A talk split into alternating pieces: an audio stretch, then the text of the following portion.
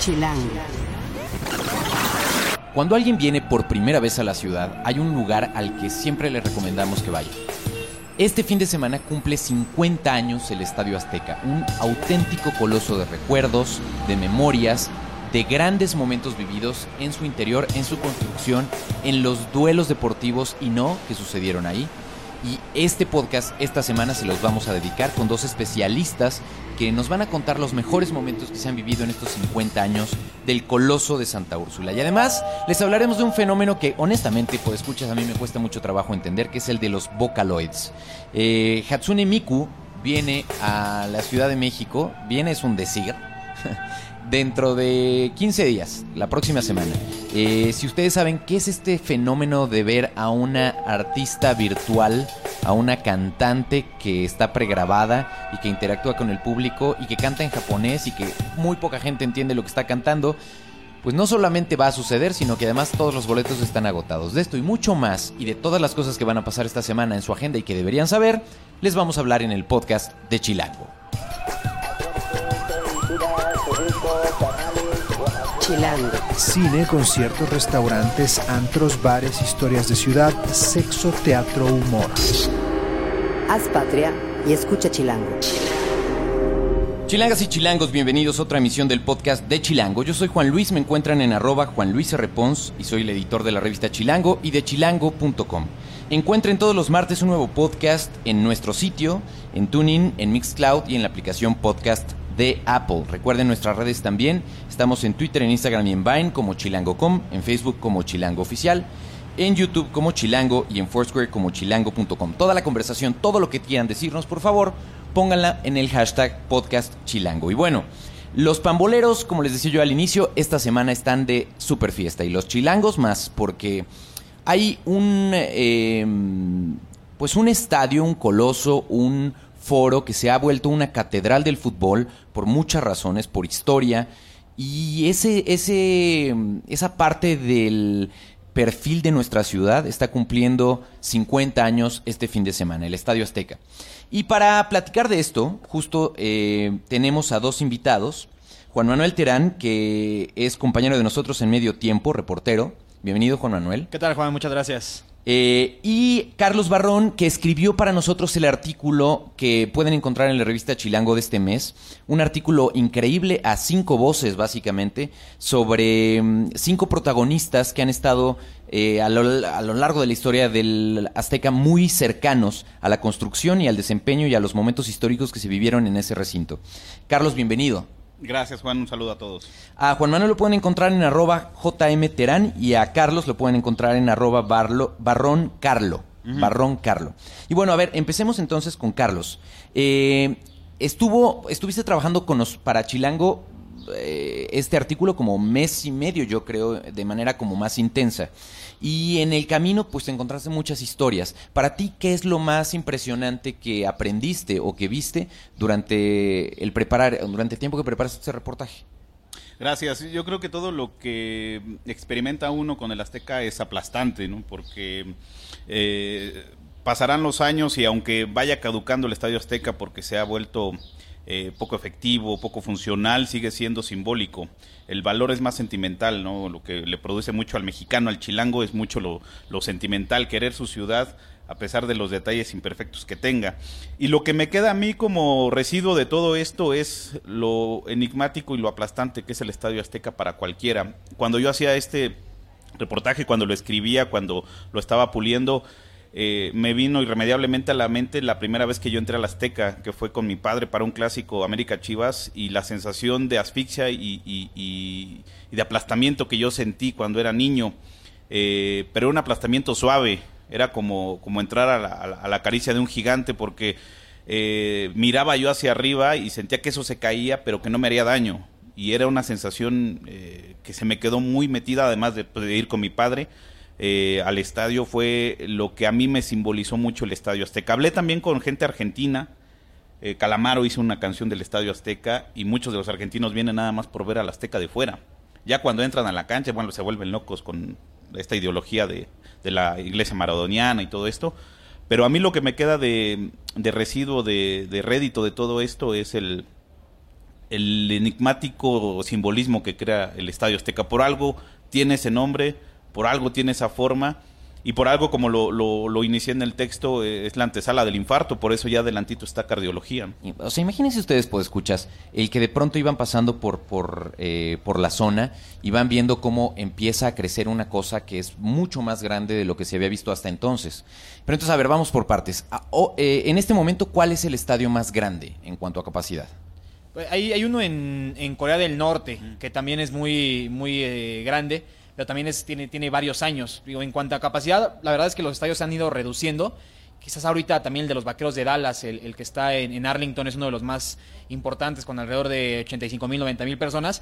Pero más bien la tendencia va no tanto a los estadios grandes, sino a los estadios funcionales los estadios que, que ya inclusive tengan wifi eh, para todo el público en, sus tribunas, que tengan inclusive televisiones en la mayor parte del estadio, en, los pasillos para que cuando salgas de la cancha y no estés viendo el partido a comprar alguna bebida o algún alimento, puedas seguir viendo el partido. Ya son más el tema de funcionales, no tanto de tener 100 mil o 120 mil espectadores como antes pasaba con Wembley, con el Maracaná, con el mismo Estadio Azteca. Cuando yo pude ver hace poquito, algo que siempre le comentamos a los chilangos y le recomendamos como una como una experiencia que vale, que bien vale la pena, es recorrer el Azteca en el tour que hay por adentro de los pasillos del Azteca, ver cómo, dónde está la parte donde dan las conferencias de prensa, que ustedes conocen muy bien, o los camerinos o los, los vestidores, digamos, de los, de los equipos, etcétera.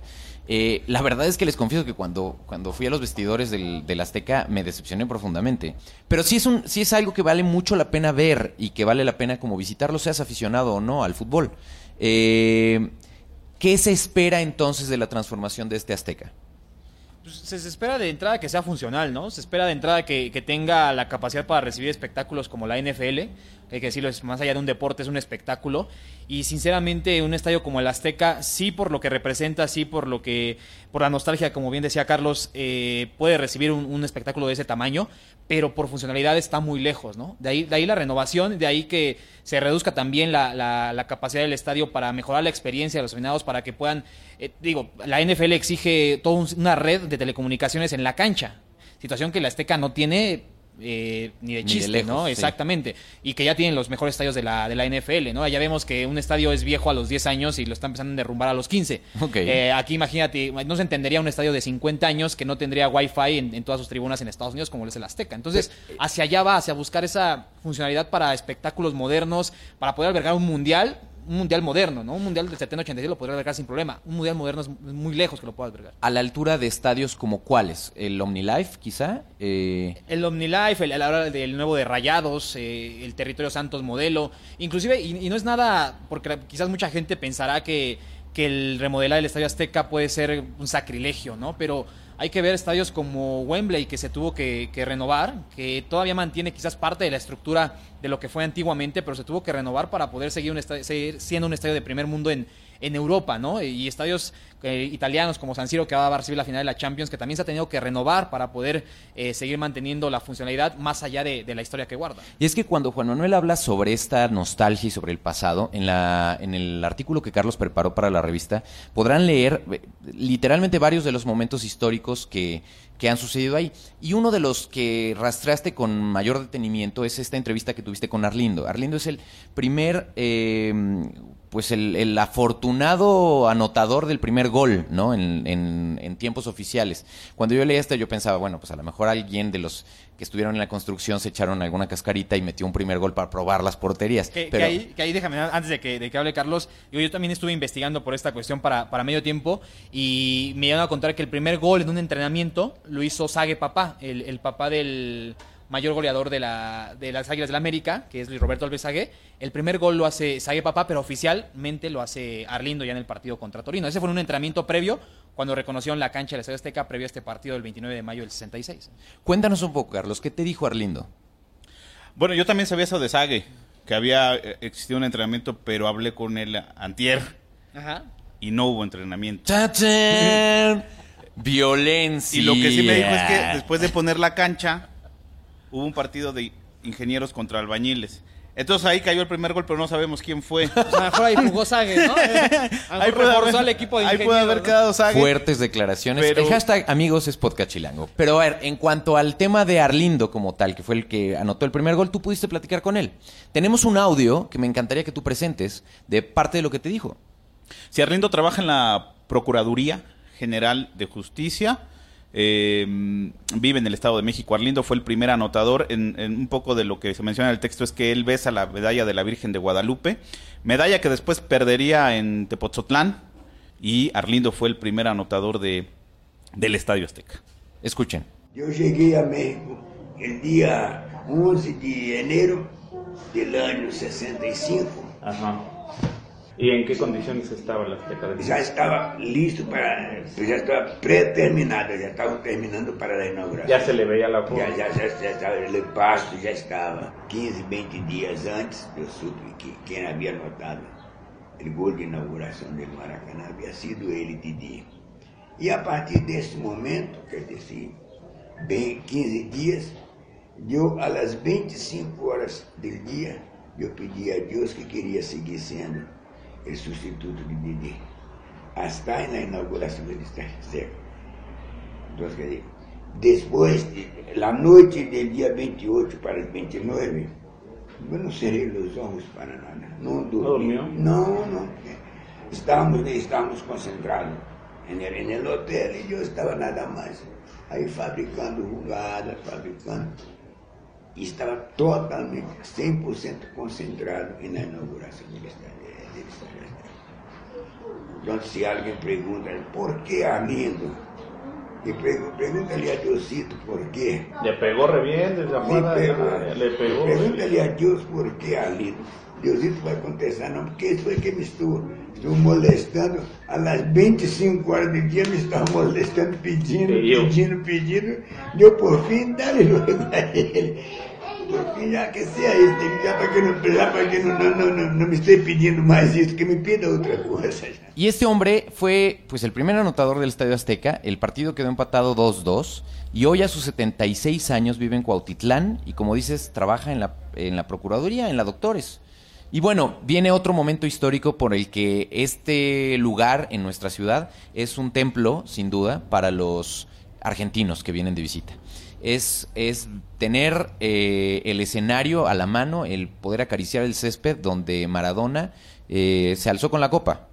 Y eso fue un momento también pues muy impresionante. Este, este estadio pudo ver, a- como lo pones en el artículo, a los dos grandes, a los dos más grandes futbolistas de todos los tiempos, a Pelé en el 70 y a Maradona en el 86 levantar la Copa del Mundo. Sí, eh, creo que lo, de, lo del 70 es más colectivo, aunque Pelé fue la figura y, trascendió a niveles insospechados. Y lo de Argentina, la verdad es que no era un gran equipo. Era Maradona y el resto, ¿no? Incluso con, con el bilardismo, que para muchos argentinos no gustaba esa forma de juego del técnico Salvador Vilardo. Pero ahí eh, Argentina sobrevivió gracias al corazón el pundonor y el talento de, de Maradona, eh, por algo considerado y consagrado en este estadio como el, rey del fútbol moderno. Eh, en el aspecto de, del México 70, que era otros tiempos, que era otro fútbol, quizá más parsimonioso, más lento, eh, sí sobresalía mucho la, la- la fortaleza de Pelé, pero alrededor de él había un equipazo como Tostao, Yersiño, eh, Carlos Alberto, el portero Félix. eh, estaba cobijado Pelé, que días antes de ese mundial les pidió a, a los jugadores, meses antes de ese mundial, les pidió a los jugadores que lo hicieran por él, porque ya después del Mundial del 70 él pensaba retirarse. Y bueno, la imagen de Pelé con el sombrero charro adentro de la cancha, este, con el torso desnudo, eh, eh, es también algo que quedó muy grabado, así como la mano de Dios y, el gol de media cancha a los ingleses. O sea, e- ese Mundial fue perfecto para los argentinos en todos los aspectos, porque además fue una especie de venganza por lo que había sucedido en las Malvinas. Y este duelo, de alguna manera, este, este, estos momentos históricos que se han vivido eh, en el tema del fútbol, no son los únicos que se han vivido, evidentemente, en el tema del Azteca. Ya mencionábamos antes el asunto de la música. ¿no? Y de los conciertos, yo recuerdo haber visto a Michael Jackson, por ejemplo. eh, decirlo que lo vimos es un decir, porque yo estaba hasta, hasta, hasta, arriba y literal era un puntitito, ¿no? Y las pantallas. Pero eh, otro de los... Dice Héctor Cruz un puntito negro ahí en el horizonte. Bueno, ya no era tan negro. Eh, pero otro de los grandes momentos que se han vivido es en otro deporte. Sí. En uno de los que en México también somos bastante buenos, en el que uno de los grandes, grandes, grandes ídolos del box eh, vivió un momento mágico. Cuéntanos un poco de ese.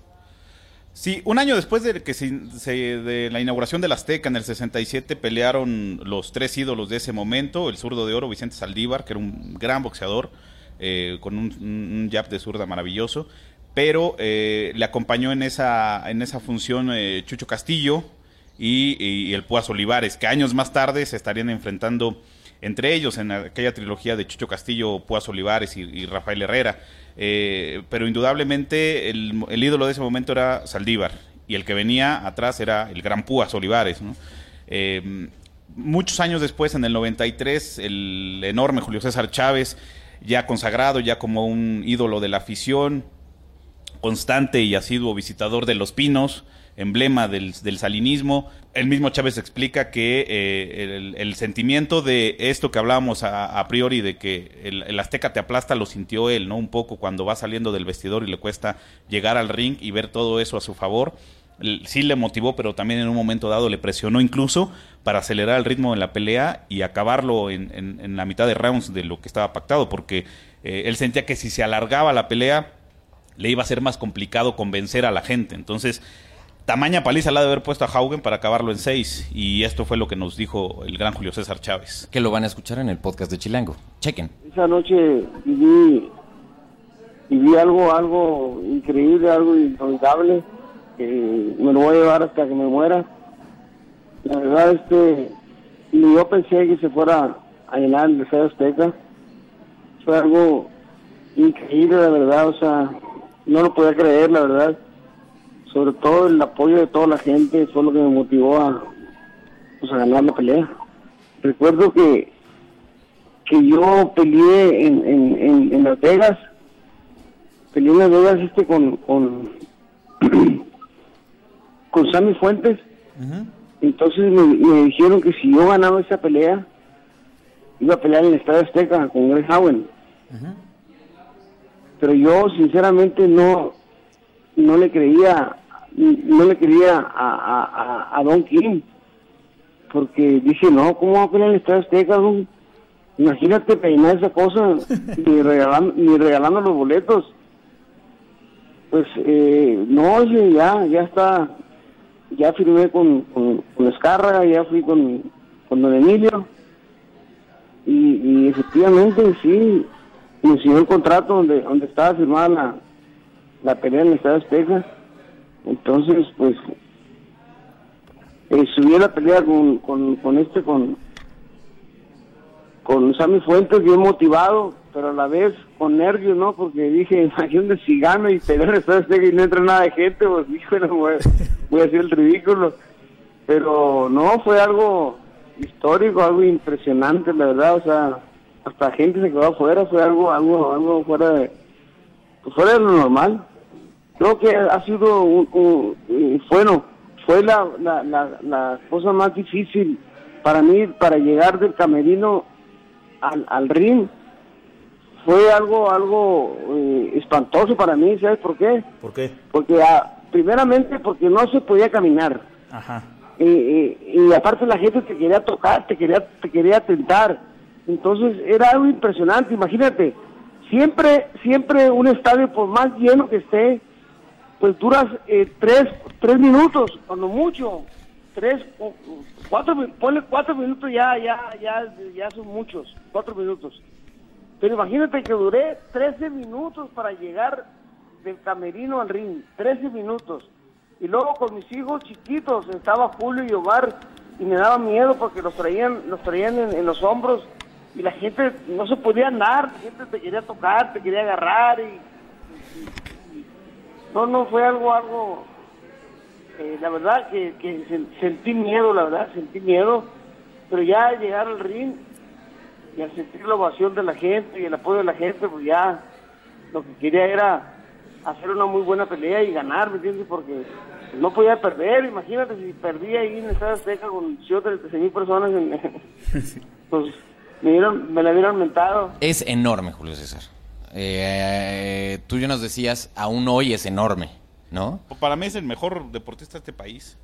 Y con todas estas, las incertidumbres y las ignominias que ha pasado Chávez, este, la verdad es que es Y los es el de su deportista vida de y las controversias y los personajes incómodos, unos más que otros, con los que ha convivido. Sí, ahora es para mí, ¿eh? O sea, igual alguien dirá, es Hugo Sánchez, es Valenzuela, es este... ¿Quién podrá ser? El ídolo de Juanma, ¿Tú, Juan? Horacio Casarín, el ídolo de, Han- de Juanma. Chicharito. ¿no? Chicharito, que es el ídolo de No, Juanma. generaciones, ¿no? O sea, Claro, también sí. tiene que ver eso, ¿no? Que el hecho de que los que vimos a, a- o que los que hemos visto a los últimos jugadores, a los últimos boxeadores, bueno, ese- sean los ídolos.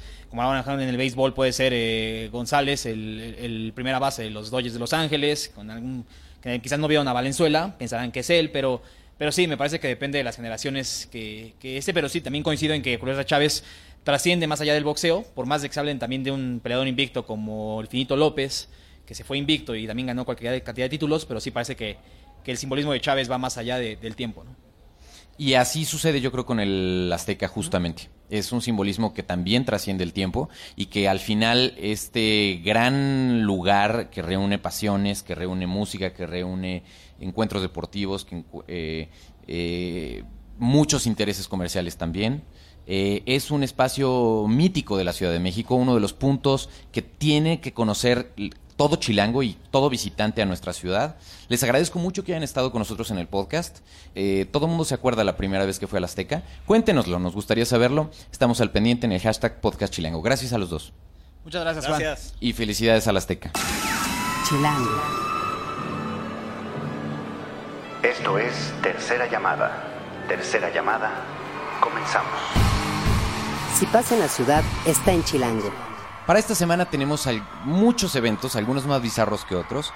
Eh, este miércoles es la noche de museos. Ojalá escuchen el podcast a tiempo para que puedan aprovecharla. Eh, recuerden que son visitas guiadas de agrapa. Vale la pena, vale la pena lanzarse a todos los museos que tienen que ver con esta noche de museos. Eh, están los Caligaris en el Plaza Condesa el jueves a las 8.30. Hay eh, la última sesión de improvisación en Noches de Yapsus en el Foro Shakespeare, ese también jueves a las 8.30. Está... mm, eh, Ah, está la noche cubana. Si ustedes quieren aprender baile, está la noche cubana en The Basement en Santa Fe a las 8 de la noche. eh, también el jueves. El viernes está el estreno en cines de Alicia a través del espejo, la nueva película de Disney que mucha gente quiere ver. Eh, ese viernes también se estrena La gata sobre el tejado caliente para los que eh, quieren lanzarse una buena obra de teatro. Está en el Foro Cultural Chapultepec. Y el sábado y domingo, el sábado está Anish Kapoor que expone por primera vez en México en el MUAC de 10 de la mañana hasta las 8, con 40 pesitos pueden entrar, o está la Expo Vintage Fest en la Carpa Astros eh, a las 2 de la tarde. Eh, también es- un, como lo decíamos en un inicio, un fin de semana muy pambolero porque está la Champions el sábado y la final del fútbol mexicano el domingo y como les decíamos en un inicio, los 50 años del Estadio Azteca que también se celebran este domingo. Pero bueno, eh, cuando se trata de temas de música, hay alguien con quien siempre me gusta platicar y más de fenómenos que en serio no puedo comprender. Eh, Uri Weissel, gracias por estar por acá. Gracias, Juan Luis. Eh, realmente me tiene muy impactado este fenómeno sobre el, pues estas estrellas virtuales del pop. Eh, ¿Qué es esto del Vocaloid? Pues eh, el Vocaloid es un software que digitaliza voces de, de cantantes profesionales y que después puedes disparar en, en- en un controlador de, de un teclado digital. Eh, y estos vocalistas del Vocaloid pues le permiten a distintos geeks, a distintos músicos trabajar con estas voces en, en distintos usos.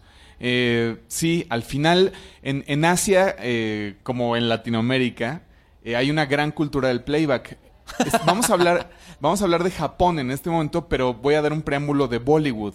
En Bollywood llevan 50 años de hacer películas y me parece que ha de haber cuatro vocalistas, dos masculinos, dos femeninos que han cantado por todas las cantantes que han salido a cuadro. ¿Cómo? O sea, nos está visto. rompiendo el corazoncito de pensar que todas esas películas de bailes espectaculares, todas son playbacks, de que los actores que estás viendo bailar ni siquiera son los que cantan. No, ni siquiera. O sea, al menos Wow. aquí en México, Thalía, pues, este, hace playback con su propia grabación. En la India está perfectamente bien visto. Hay un vocalista masculino, Kishore Kumar, Asha Vosley es la femenina, y llevan décadas de, de usar su voz. Al menos Wow. Asha Vosley sigue viva.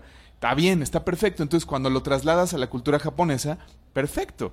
Este, puede ser una estrella de pop y no fuerzas eh, la voz que canta es la, la voz que, que, hace el performance. Y ustedes dirán, bueno, eh, ¿y esto Está bien. por qué le obsesiona a este muchacho? Pues resulta porque eh, la próxima semana eh, hay un hay varios conciertos que ya están completamente vendidos para ver a la primera estrella virtual del pop, a Hatsune Miku, que es la Vocaloid más famosa de Japón y va a dar concierto por primera vez en nuestra ciudad. Y bueno, pues figúrense que hay una o hay hordas de fans que van a abarrotar el Plaza Condesa eh, el sábado 4 de junio, que me parece Sí, que es la primera 4 y presentación. domingo 5 en dos funciones cada Pero, día. muchachos, chequen, los boletos van desde los 500 pesos a los 2.125 pesos.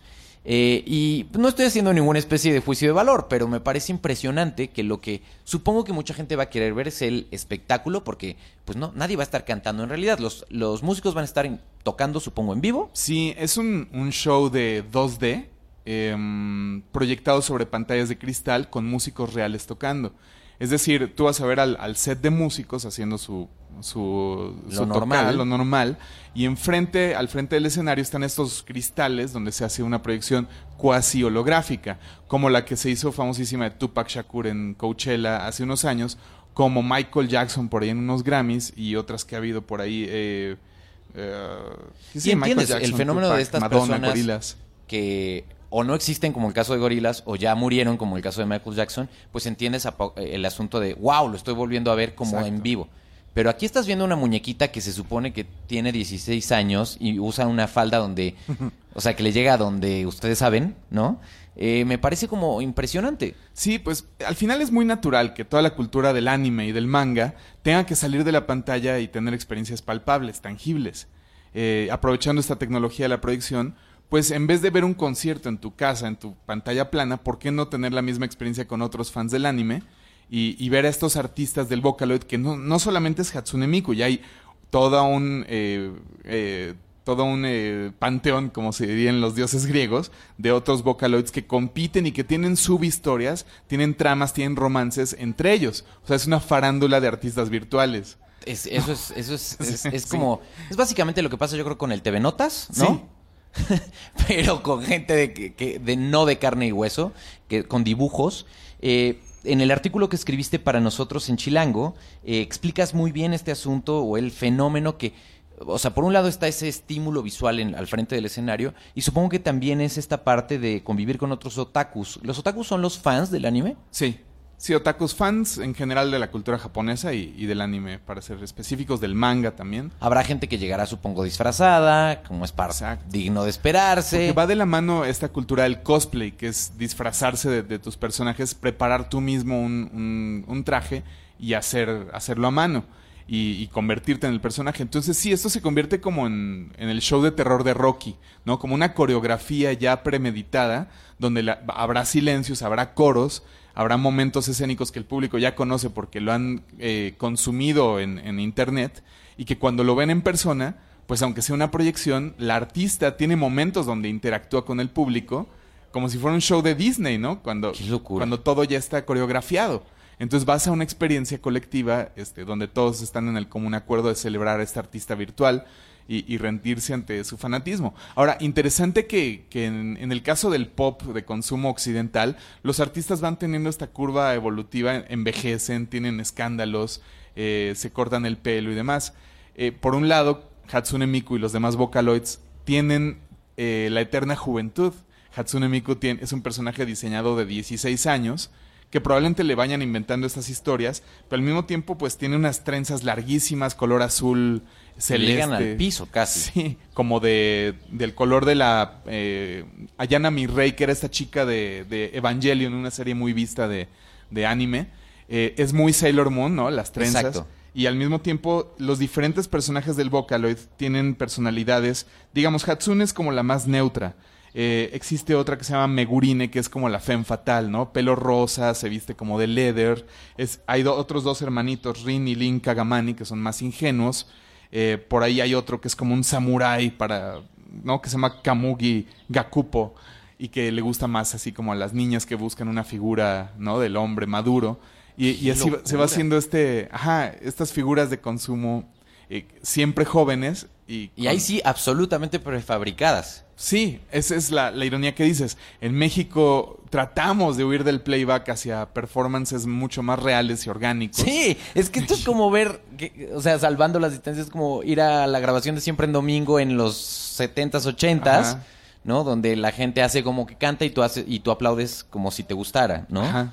Qué- Una qué- pantomima. Qué, qué, qué impresionante y qué metáfora al final de lo que es la industria musical hoy en día y de cómo estas sorpresas de la música cada vez son menos sorpresivas y son un fenómeno mucho más planeado, Sí. mucho más orquestado para que suceda, nos guste, nos encante, se nos meta a nuestro cerebro y la repliquemos cada vez que estamos caminando. Lo que es un tanto triste es que eh, los japoneses, como buenos modelistas y, y replicantes de la cultura occidental, sintetizan la esencia de un concierto pop en esto. O sea, es la- los conciertos que, fundaron el entretenimiento masivo y de estadios o de arenas en los 70s, 80s, que es eh, las luces, el todo mundo aplaudiendo hacia arriba, el momento melancólico, la balada, todos estos momentos climáticos que eran eh, de algún modo espontáneos, ya en este momento ya están cartografiados, miniaturizados y repetidos en algo que es una gira. Finalmente Hatsune Miku no solamente viene a México,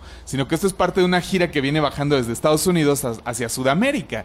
Entonces, vaya, es, es un poco extraño concebir esto como un tour leg, ¿no? Como si fueran los Rolling Stones también en su tour de Latinoamérica hace un unos meses. Y bueno, yo creo que hay, hay dos cosas también que, que observar. Uno es eh, la, la fuerte tendencia de entretenimiento pop asiático que está ocurriendo en México. Hacia el número de julio vamos a tener ahí una reseñita de unos eh, chicos que vienen a tocar. Cada mes están viniendo uno o dos artistas coreanos o japoneses a tocar en México. Y más allá del sonar de los que vamos a los conciertotes del Foro Sol o de los típicos de indie O aquí rock. mismo en el Plaza, clásico que es uno de, uno de los Un lugares que nos gustan más. comunes, ¿no? Entonces, eh, está el J-pop, pop de Japón, K-pop, pop de Corea, pero hay T-pop de Taiwán, hay C-pop de Camboya, hay Viet-pop, creerlo. hay una... una Todos cantan en sus idiomas originales. Sí, claro, y esta además- chava, tam- bueno, esta niña de 16 Sí, también canta en en en japonés. Sí. O sea, Eh, nadie entiende ni jota de lo que está diciendo en no, sus canciones. Hay videos en YouTube donde canta con subtítulos en español. Hay cosa. muchos otakus que están aprendiendo japonés o mandarín. También está el C-pop de cantarín, el M-pop de mandopop, mandarín pop. Es decir, también nosotros Wow. habría que, que treparnos en ese tren antes de que nos, nos deje, ¿no? Y No sé, yo la verdad es que lo, yo muy feliz lo veo pasar. Este, Gracias, bye. Saco un pañuelo y los despido en la estación y listo, así cual Penélope, exacto. sin bronca. Pero sí, es así, pues así como el Gangnam Style, ¿no? De, de Psy. O sea, van a empezar a surgir cada vez más fenómenos que nos van a parecer más cotidianos. Entonces, bueno, hay que, hay que observar con un ojo, quizá con, con cierta cautela, pero de que está fuerte está. Y el otro es el, el entretenimiento, entretenimiento virtual, al estilo Vegas, Cirque du Soleil, al estilo Disney. Y, y en este caso los Vocaloids también son punta de lanza. Y por ahí en algún punto del artículo cierro diciendo, seguiremos esperando el Vocaloid de The Beatles Reunion World Tour. Entonces, si algunos artistas son propensos a este entretenimiento 2D, donde la gente se va a saber Hey Jude, son estos inmortales de- del siglo XX. Por que, supuesto. que- que claro, o sea, es que nosotros todavía esta generación eh, baby boomers, generación X, nacidos en los en el siglo XX o tempranísimo siglo XXI, todavía estamos teniendo vivo a Bob Dylan o a, a Paul McCartney. Dale 20 años y ya va a haber generaciones que nazcan cuando eso ya es imposible. Claro. Por eso ahora el Old Chela en Coachella en octubre, el concierto donde va a estar al mismo tiempo Paul McCartney, Bob Dylan, que dicen que es el Coachella de los viejitos. Exacto.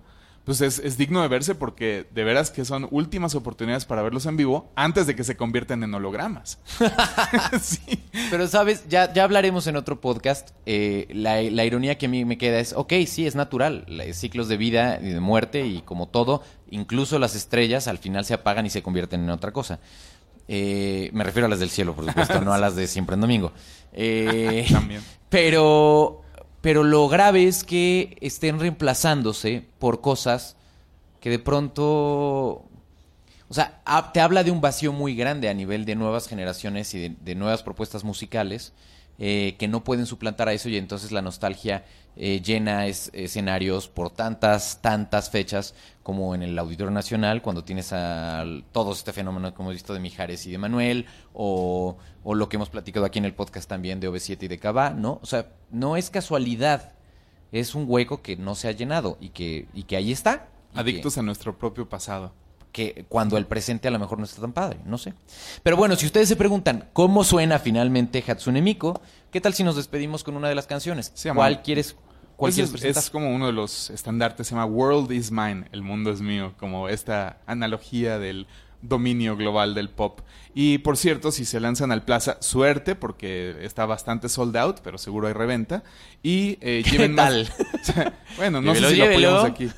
Y, y además va a haber mercadito, va a estar la Expo Hatsune Miku, porque lleven sus pesitos para los amigos, para la amiga, para los hijos, porque va a haber muñequitos, va a haber eh, seguro peluquitas de Hatsune Miku, discos, discos, estampas, cuadernitos, la la la. Alguien debe ser muy feliz de haber creado esto porque no tiene que soportar sus desplantes.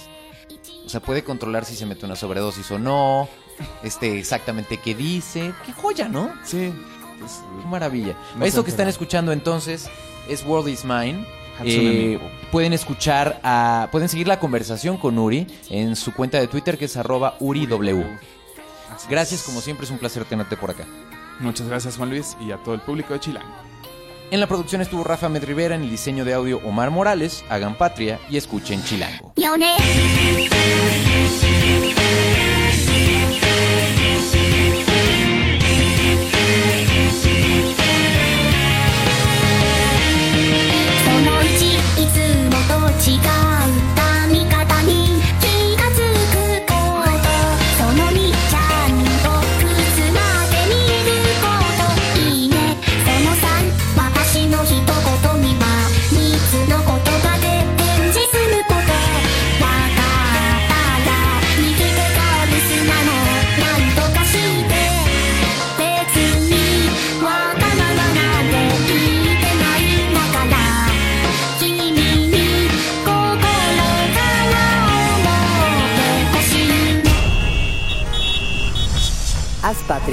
Y escucha Chilango.